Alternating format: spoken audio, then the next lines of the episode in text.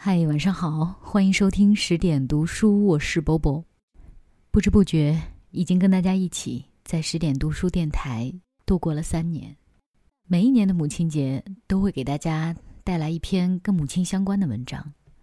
今天也不例外，给大家带来的是艾小羊所写的《你是我最美好的责任》。我在他极为克制的文字里面，读到了最真实的思念。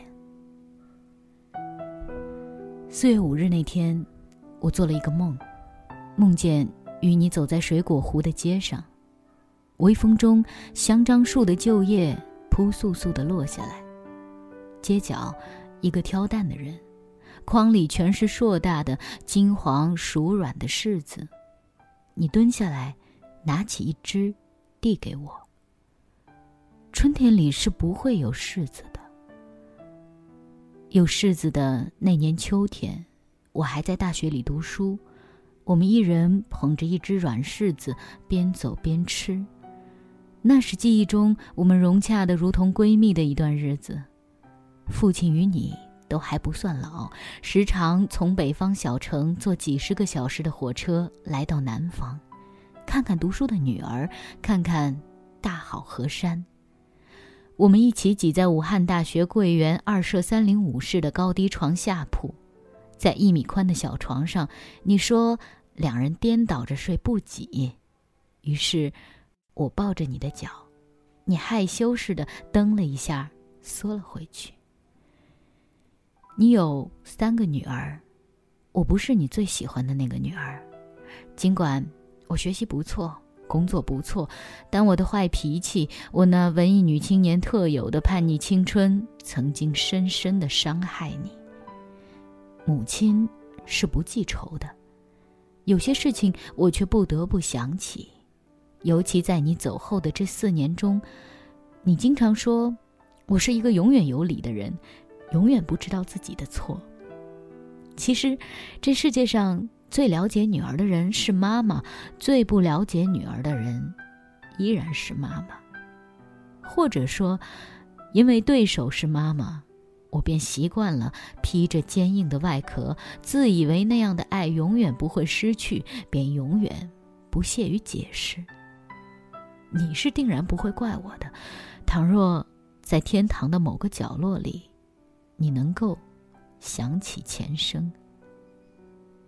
那日，看到你喜欢的小品演员宋丹丹回忆，她曾经在绝望的时候对自己不听话的儿子说：“巴图，你到底是来干什么的？难道你来到这个世界就是为了气妈妈的吗？”我猜想，你也有过这样的绝望，在面对那个瘦小、倔强的青春期少女时。妈妈，我瞧不起你。这是我在初三时对你说过的话，那时我已经长得比你还高，在一年前开始有月经。与其说你主动放弃了用毛刷、苍蝇拍打我，不如说是你已经在长大的女儿身上看到了自己日渐衰老、身心俱疲，因此不愿意再动怒。你看着我，眼睛里充满疲惫与悲伤。那样的眼神，我至今记得。只是当时我强忍着震惊与胆怯，抬着高昂的头走回自己的房间，不愿在你目光的追随中显出一丝的软弱。如今，已经回忆不起来那件事的导火索。在那样的年纪。我只是迫切的期待着特立独行与长大成人，迫切的想要打败一个高高在上的对手，迫切的想要去伤害一个人，而那个人即使受伤也不会离去。如果我说我其实很后悔，你相信吗？在你的眼中，我是一个从来没有后悔过的人吧？四月五日，是一个残忍的日子。在这以前，我看到了你脸上的皱纹，看到了你头上的白发，看到了你与我同样外表温柔、内里倔强的性格变得从内到外的柔软起来。看到你吃山楂时皱起头，说人老了吃不得酸。可我只是看着，以为还有许多的日复一日，从未想到岁月已经流逝到了你随时与我道别的时刻。那一日的春光甚是明媚，你住在八人一间的病房里，同事几乎清一色的老阿姨，除了虚弱的病容，你看上去很快乐。你的病床正靠着窗，我搬一只木椅坐在你身边。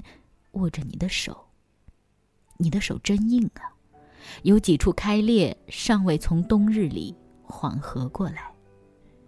你对病友说：“这是我的小女儿。”言语中有些许专属于母亲的那没来由却很顽固的自豪。整整一个上午，我听你讲病友的故事。这个来自于山东，是军人，得了胃溃疡；那个来自于河北，老病号，有一个不孝顺的媳妇儿。你的手一直乖巧地放在我的掌心，在我记忆中是第一次。你是一个不喜欢皮肤接触的人，小时候每当我抱你、亲你时，你总是躲开，说痒。后来，转院到同济。住在走廊的家床上，医生来查房，我抱着紧张的你，将脸紧紧地贴在你的脸上，你依然没有挣扎。医生说：“你看，你有这样孝顺的女儿，一定要好好养病。”你听话的，点点头，像幼儿园的孩子面对老师。那一次，我用手机为你录了像。却再也没有勇气看它。那只手机现在已经退休，放在一只黑色的盒子里。那段录像会永远被尘封，因为于你我来说，任何影像记录都是不必要的。我的大脑就是最忠实的录影机，能够连续二十四小时播放我们主演的那部人生电影。这部电影。将伴我一生，最终归于尘土。影像，只是留给那些脑袋里没有电影的人看的吧？可对于他们来说，看与不看，又有何区别？如果我说你一生的黄金时代是在生命的最后半年，不知你是否会同意？作为六个孩子的母亲，作为强势而粗糙男人的太太。作为经历了中国近代七十年风云变幻的女人，你的一生鲜有那样长的一段悠闲、自我被尊重、做主角的日子。手术后，体力尚未恢复，你便踏上了回北方的旅程。你一生都在妥协，都在胆怯。这一次，你终于说：“我要回去。”与你眷恋北方一样眷恋南方的老爸，毫不犹豫地答应了。你开始兴高采烈地计划今后的生活：早晨与大姐去公园，中午与老姊妹在楼下聊天，为外公庆祝九十岁寿诞，做北方饭菜，吃黄酱蘸馍。即将归乡的快乐点燃你病后的枯荣。在此之前。我竟然不知道你是付出了多少的耐心与忍耐，才背井离乡，年复一年的生活在这个冬凉夏暖、有着漫长梅雨季节的南方城市里。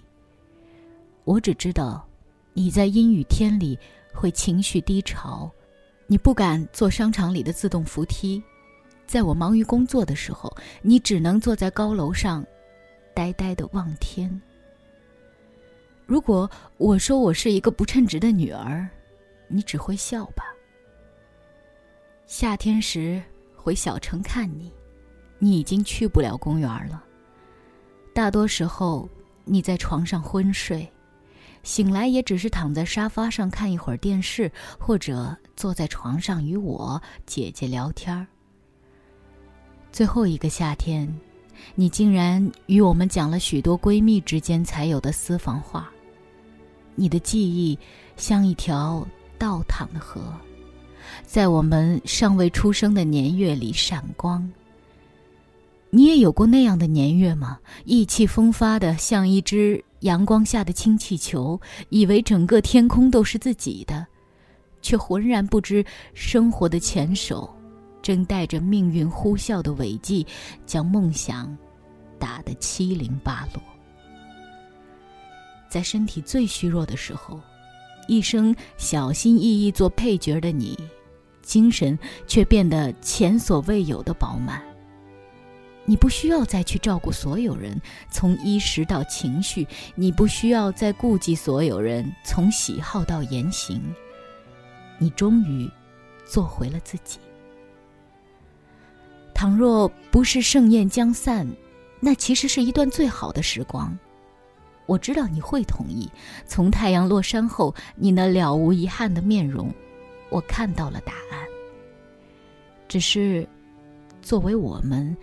却终心存愧疚。最后一面，你躺在医院，病房在一楼，走廊尽头的僻静处，矮小的灌木遮蔽了靠近院子的小半窗户。在故乡的小城，你不必再被拥塞在八人大病房或走廊的家床，偶尔会有相熟的医生走进来问你疼不疼。更多的时候，你是一个人，沉默在梦乡中。我拿着行李走进去时，你醒着。我说我要回武汉了，早晨的车。你说去吧。然后，我握了你干瘦坚硬的手，你平静的看着我。幸运的是，我知道，你却不知道，这是我们最后一面。病房靠走廊的一端有一扇小窗，挂着一幅月白色的棉布帘。我在小窗前站定，轻轻地撩开窗帘。你躺在床上，正把食指伸进鼻孔挖两下，拿在眼前看看。消瘦使你的眼睛变得又大又亮。盯着挖鼻孔的手指看时，里面满是纯真与童稚。发现我在看你，你不好意思的放下手，微微一笑。独处的时光，使你恍若孩童。当火车奔驰在河西古道，初秋的草原开始泛黄，想着你最后的童言，忽然觉得太多太多的话，未及与你说。你走的那天。节气是白露。从此，你成了我最重要的一部分。在我的身体里，你像一株河西古道上倔强的雏菊，在雪后的平原是一把钥匙，更是一个暗号。作为。你在这个世界的延续与代言，我努力让自己活得像某个春季，避免为一个强势的男人所左右，避免成为生活的配角。我想将你最后的时光膨胀为自己的后半生，安静而从容地度过，恍若置身于无人的童年旷野。我时有忧郁，却几乎忘了悲愤与咆哮。最后时光中。你清亮的目光像一缕微风，吹散生活灼热的焦躁。死，不是生的对立，而是作为生的一部分而存在。明白了死，才更理解生。我在一天天的过着你所期待的生活，常常觉得，好好生活是自己面临的最大责任与义务。因为我的身体里住着一个你，即使自己能够陷于焦虑与不可自拔，却绝不可以让你没有退路。小时候，我是你最沉重的责任；如今，你是我最美好的责任。知道吗？在生命监测仪滴答作响，板着脸孔轻数你手术过后脆弱的心跳时。你的病房外，铸铁栅栏上盛开着紫红色的蔷薇花。在蔷薇花下的石凳上，我曾掩面而泣。许多的事情，我想对你说抱歉。然而，抱歉，终究意味着妨碍与疏远。我所能做的最好的事情，是带着你平平安安的走完自己。最深的理解，总是出现在来不及的时候，是命运送给我们最残酷的玩笑。好了，今天这篇文章就为大家读到这儿。如果你的母亲还在身边，请珍惜他；如果他已经不在了，请带着他的期望和梦想，好好生活。今晚就是这样，我是波波，在厦门跟各位说晚安。亲爱的妈妈，妈妈，亲爱的妈妈，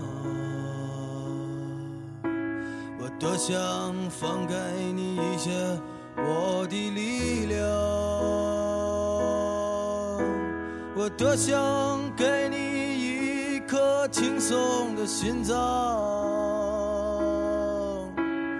妈妈，妈妈，走的时候一定叫醒我。妈妈，如果你不想看到你的孩子在清晨难过，我不想在没有叶子的冬天沉默。这个世界上也没有一辆能带我远离悲伤的车，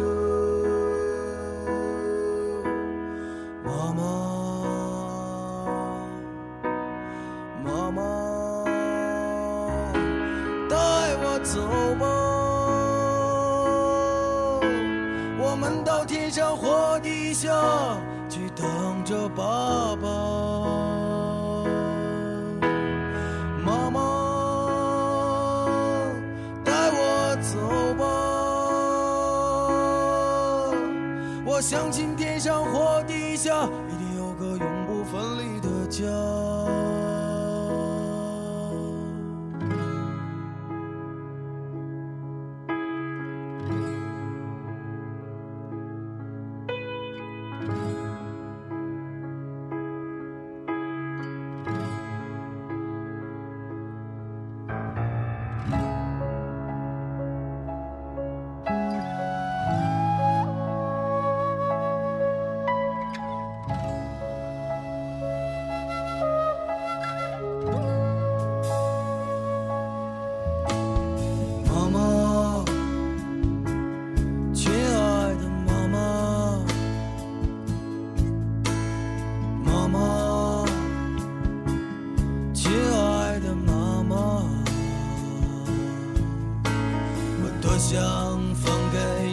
些我的力量，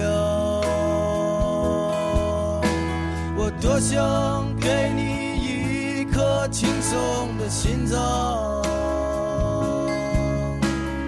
妈妈，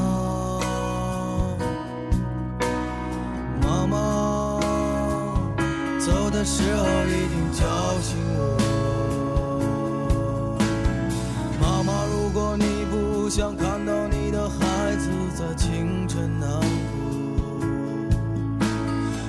像在没有叶子的冬天沉默。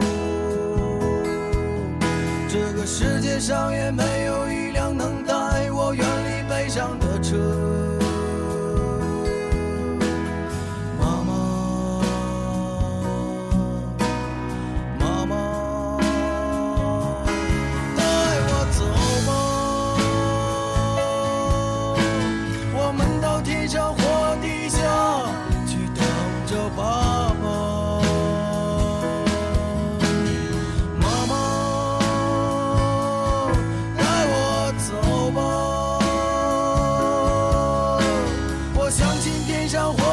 下，有个永不分离的家。